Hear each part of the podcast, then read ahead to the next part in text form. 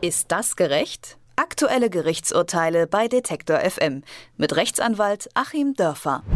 Krieg funktioniert heute anders als noch vor 100 Jahren. Es gibt zwar immer noch viele Kriegsgefechte vor Ort, wo sich die Gegner gegenüberstehen. Viel Kriegsführung geschieht heute aber auch über tausende Kilometer entfernt. Sogenannte Targeted Killings, also gezielte Tötungen einzelner Zielpersonen, werden durch Drohnen ausgeführt. Das verändert eben auch die rechtliche Lage. Aber wie sind solche Aktionen der Targeted Killings eigentlich zu bewerten? Wo werden sie geregelt und wie sieht es eigentlich in Deutschland aus? Diese Fragen werfe ich jetzt in den Raum und stelle sie gleich auch Achim Dörfer. Grüße gehen raus nach Göttingen. Hallo Achim. Grüße zurück nach Leipzig. Hallo Rabea. Solche Targeted Killings gibt es sowohl auf nationaler als auch auf internationaler Ebene.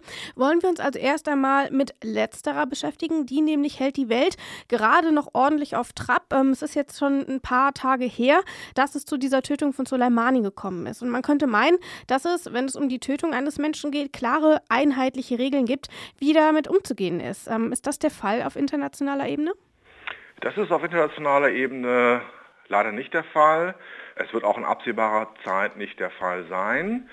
Das heißt, die Regelungen bestehen hier darin, dass äh, in einigen Staaten es äh, Ansätze zu gesetzlichen Regelungen zu Targeted Killings gibt, dass es in einigen ganz wenigen Staaten äh, gerichtliche Entscheidungen dazu gibt, dass wir eine Diskussion in der Rechtswissenschaft dazu haben und ähm, wir haben das Völkerrecht und wir haben die jeweiligen nationalen Strafgesetze. Das weitere Problem ist hier nur, dass wir schon von vornherein sehr, sehr suchen müssen, um zu wissen, was überhaupt anwendbar ist. Und ähm, der Streit geht sozusagen nicht erst auf der Rechtsfolgenseite los, also bei der Antwort darauf, ist das legal oder nicht, sondern das geht schon los, da überhaupt die richtigen Vorschriften zu finden. Also bei der Frage, äh, müssen wir da in den nationalen Strafgesetzen gucken, müssen wir da in den nationalen Sicherheits- und Ordnungsgesetzen gucken, müssen wir im Kriegsvölkerrecht gucken, äh, müssen wir im Strafrechtsvölkerrecht gucken. Also ein ganz komplexes Gebiet. Wenn wir jetzt aber mal äh, davon ausgehen, man hat eine entsprechende Regelung gefunden, ist es denn dann legal, Menschen zu töten und unter welchen Voraussetzungen ähm, ist es denn dann so? Also was muss eintreten, damit man sagen kann, ein solches Targeted Killing war gerechtfertigt? Mhm, fangen wir mal an mit den Targeted Killings, wie du es ja sehr gut aufgeteilt hast, äh, die äh, sozusagen im Ausland auf dem Boden anderer Staaten stattfinden. Das ist äh, für sich gesehen schon mal der wesentlich komplexere Fall. Es gibt da einige Fälle, wo man eindeutig davon ausgeht, dass es gerechtfertigt und es gibt Fälle, wo ganz klar ist, es ist nicht gerechtfertigt und dazwischen gibt es fließende Übergänge. Ich fange mal mit einem Fall an, wo es eindeutig gerechtfertigt ist. Also wenn jemand äh, jenseits der Grenze gerade eine Rakete bereit macht, um Zivilisten auf der anderen Seite der Grenze zu erschießen und es gibt keine andere Möglichkeit, ihn davon abzuhalten, kann diese Person, auch wenn es sich nicht um einen Angehörigen sozusagen eines offiziellen Militärs handelt, das ist ja immer hier äh, ne, der Problemfall. Wir bewegen uns ja hier immer bei Menschen, die äh, Opfer von Targeted Killings werden, die eben keine Uniform tragen. Also auch wenn das jemand ist, der keine Uniform trägt, ähm, sind wir uns in diesem Falle einig, mh, dass dann Targeted Killing zulässig ist, weil wir eben eine unmittelbare Bedrohung von Leben haben, weil es keine andere Möglichkeit gibt, äh, einzugreifen und ähm, weil wir eben auch jemanden haben, der entschieden ist, das durchzuziehen, den wir da nicht warnen können. Und dann kann man sich in dem Falle tatsächlich auch über die Unverletzlichkeit des Territoriums des anderen Staates hinwegsetzen und dann kann man sich in dem Falle eben auch hinwegsetzen darüber, dass diese Person keine Uniform trägt. Ähm, jetzt nehmen wir mal den anderen Fall, wo das relativ klar illegal ist. Ähm, da können wir fast schon den Fall Soleimani nehmen.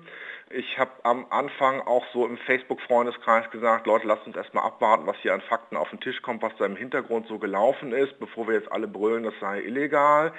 Äh, für mich war das wirklich in den ersten Tagen nicht so klar. Jetzt, wo sich der Staub so etwas gelegt hat, ist das für mich klar. Ähm, also das ist ein Fall, wo auf einem fremden Territorium operiert wird, in dem Fall äh, Irak. Ähm, wo der Irak selber offenbar vorher nicht zugestimmt hat. Da muss man ja erstmal abwarten, ne? vielleicht kommt ja noch so eine Information.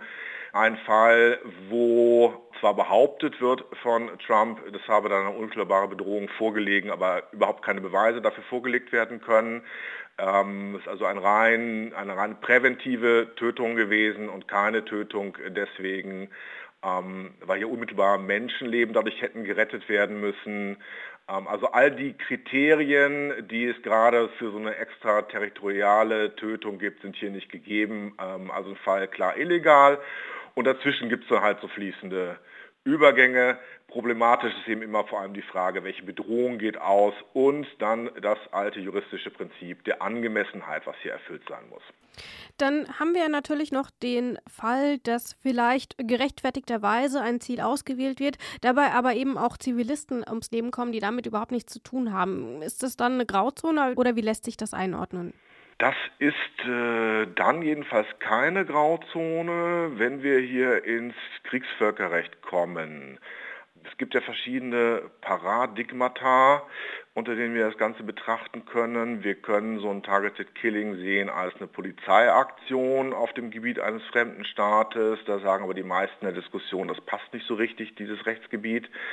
Ähm, und dann können wir es sehen als so eine Art Staatsnotwehr ähm, im ganz allgemeinen Sinne, dass man irgendwie eine Gefahr abwendet. Oder wir können es sehen unter dem Paradigma, also unter den Regeln, unter der Annahme einer Kriegshandlung, wenn man nämlich zähneknirschend anerkennt, dass eben äh, neben diese klassische Kriegsführung mit bunten Uniformen und Schalmeienklängen äh, leider in den letzten Jahrzehnten und Jahrhunderten, muss man schon fast sagen, dann diese ähm, asymmetrische Kriegsführung äh, durch Terrorismus gekommen ist. So dann, wenn man also davon ausgeht, dass es sich um eine Art Kriegsführung handelt. Dann haben wir in dem Fall tatsächlich relativ feste Regeln, weil natürlich bei kriegerischen Handlungen immer Zivilisten typischerweise früher oder später zu Schaden kommen. Ähm, da gilt dann wieder das Prinzip der Angemessenheit, es gilt natürlich das Prinzip, dass das im möglichsten verwiehen werden muss. Auch da, also beim Krieg gegen den Terrorismus, wenn wir davon reden, wenn wir das annehmen, ähm, nehmen wir auch hin, dass tatsächlich äh, wie bei jedem anderen Krieg auch Zivilisten zu Schaden kommen können. Aber es muss dann eben nur angemessen sein. Wir sprechen ja in diesem Podcast auch immer über Gerichtsurteile. Gibt es denn für solche Fälle von Targeted Killings Gerichtsurteile, die als Orientierung dienen können, ähm, ob sie als legal ausgelegt werden müssen oder nicht? Oder gibt es dort irgendwelche Urteile, die besonders wichtig für diese Debatte sind? Ja, es gibt äh, ein einziges Urteil, das ist wahnsinnig wichtig für die Debatte, ist auch meistens dann der Ausgangspunkt, wenn man wissenschaftliche Artikel darüber liest, äh, dann dreht sich da alles darum, weil da auch eine Fülle von Kriterien genannt sind und weil das Urteil auch doch strenger ist als die internationale Praxis, also hier auch wirklich ähm, im Effekt was regelt. Das ist ein Urteil des äh, obersten israelischen Gerichtshofs äh, aus dem Jahre 2006 das einzige Urteil, was es äh, sozusagen dazu gibt, direkt zum Thema Targeted Killings, was direkt dann auch Kriterien aufstellt. Und es gibt noch, ich habe mal äh, das nochmal recherchiert, ein Urteil des Europäischen Gerichtshofs für Menschenrechte. Das sind die beiden äh, Urteile, die hier vorliegen. Das wesentliche Leiturteil ist tatsächlich das aus Israel, weil da eben sehr genau Kriterien genannt werden. Ansonsten ist die explizite Rechtsgrundlage für Targeted Killings sehr, sehr dünn. Es gibt eine Art von äh, Präsidentenanordnung noch aus der Clinton-Administration, die als Rechtsgrundlage in den USA für die Target Killings herangezogen wird. Das ist aber im Grunde nur so eine Art Rechtsgutachten, äh, hinter das der Präsident seinen Haken gemacht hat. Und auf der Basis ist man dann unter Clinton tätig geworden. Bei Obama, ähm, so sehr wie Obama auch äh, auf den Schild heben, wurden ähm, Targeted Clicks noch sehr, sehr stark ausgeweitet. Sicher auch viele von denen äh, absolut illegal. Und ähm, bei Trump geht es jetzt weiter auf der Rechtsbasis und in vielen anderen Ländern, ähm, Spanien, Frankreich, äh, gibt es überhaupt nichts dazu. Und die Dinge passieren im Geheimen. Sie unterliegen also noch nicht mehr der Kontrolle durch den Journalismus. Sie unterliegen noch nicht mehr der Kontrolle durch die Zivilgesellschaft, die sich ja auch entscheiden kann. So war das damals in Israel. Das war eine NGO, die sich entscheiden kann, äh, die Dinge dann vor Gericht zu bringen. Also wir haben Länder, innerhalb der EU, und das muss man mal ganz stark herausstreichen und ganz deutlich auch kritisieren, wir haben Länder innerhalb der EU, wo François Hollande, der äh, damalige französische Präsident, hat es dann später eingestanden, wo im Grunde nur ja, auf so ein Kopfnicken des Präsidenten hin dann irgendwelche Leute irgendwo umgebracht werden. Auch weit äh, hinein in den Bereich dort, wo es illegal ist. Das Ganze kann auch nicht mal kontrolliert werden. Und dann fragtest du auch, welche Rolle spielt Deutschland dabei? Naja, aus meiner Sicht die unrühmliche, das eben nicht hart genug zu kritisieren oder es auch in die falsche Richtung zu kritisieren. Alle stürzen sich jetzt auf äh, Trump. Äh, diese Soleimani-Liquidation war illegal. Viele andere der Target Killings der äh, US-Amerikaner mögen dann aber auch legal sein. Äh, aber was ich hier mal erwarte, ist, dass das Ganze auf europäischer Ebene mal ausdrücklich diskutiert wird und auch mal die anderen Europäer, so wie sie von Polen oder Ungarn äh, bei andersartigen Abweichungen von Rechtsstaatlichkeit eine Rechtfertigung verlangen, äh, auch mal hier von Spanien und Frankreich verlangen, äh, sich mal dazu zu erklären. Und äh, da muss man mal eine harte Diskussion führen. Da sprichst du eben schon die Rolle Deutschlands an. Äh, ich möchte jetzt aber auch noch mal nach Deutschland tatsächlich reinschauen. Wir haben schon darüber gesprochen, dass es insbesondere auf internationaler Ebene eben auch ein sehr kompliziertes Thema ist. Da geht es eben auch häufig um Grenzübertritte, um die Souveränität einzelner Staaten. Wie ist das denn aber in Deutschland? Ist das da ein bisschen eindeutiger geklärt oder vielleicht erstmal die Frage, was sind denn Targeted Killings in Deutschland?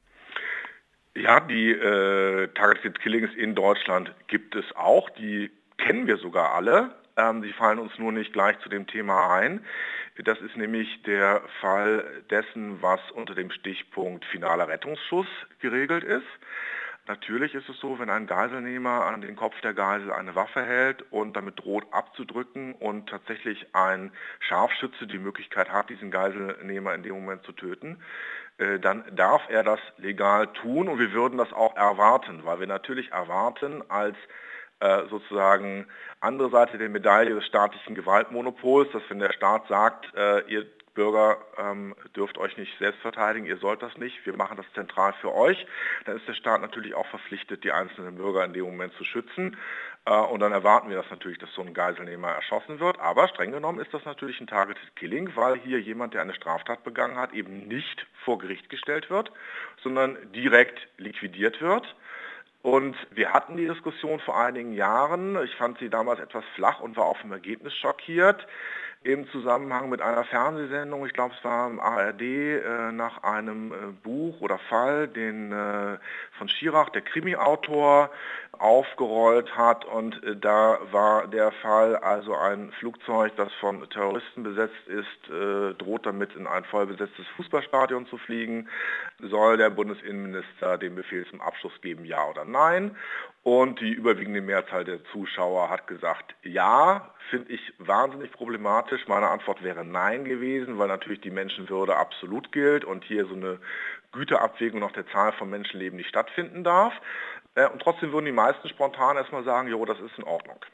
Ich glaube, in der konkreten Frage ging es ja darum, ob der Soldat, der das dann tatsächlich irgendwie umgesetzt hat, freigesprochen werden soll oder nicht.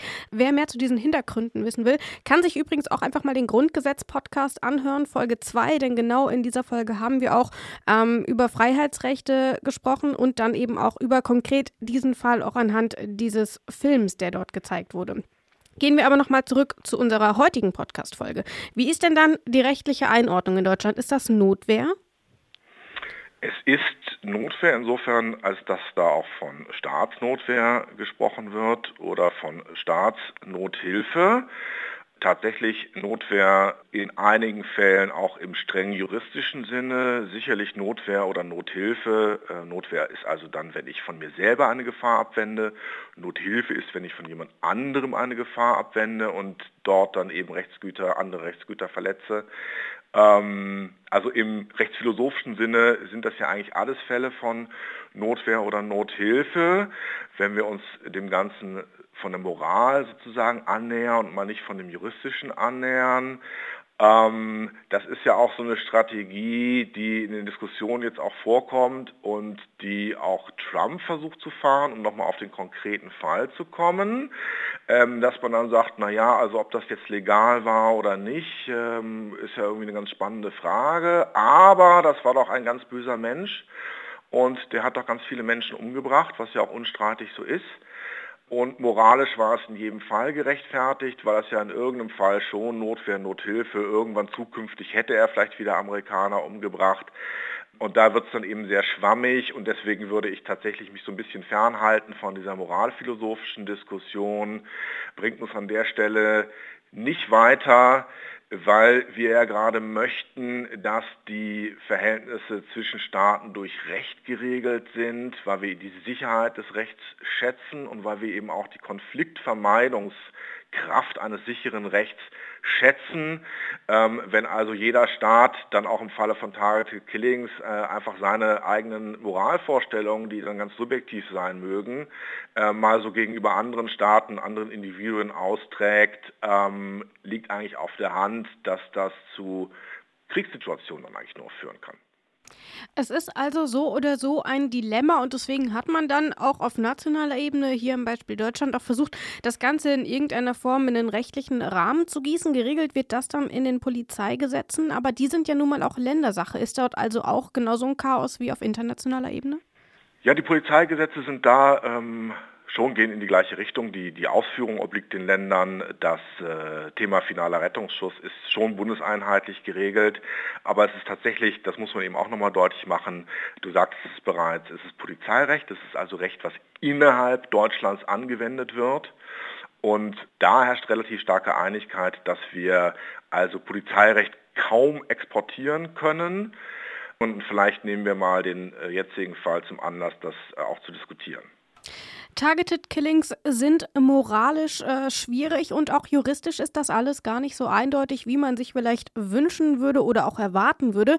Wie das international und auch national einzuordnen ist, das habe ich mit Achim Dörfer besprochen. Vielen Dank für das Gespräch. Ich danke dir. Ist das gerecht? Aktuelle Gerichtsurteile bei Detektor FM mit Rechtsanwalt Achim Dörfer.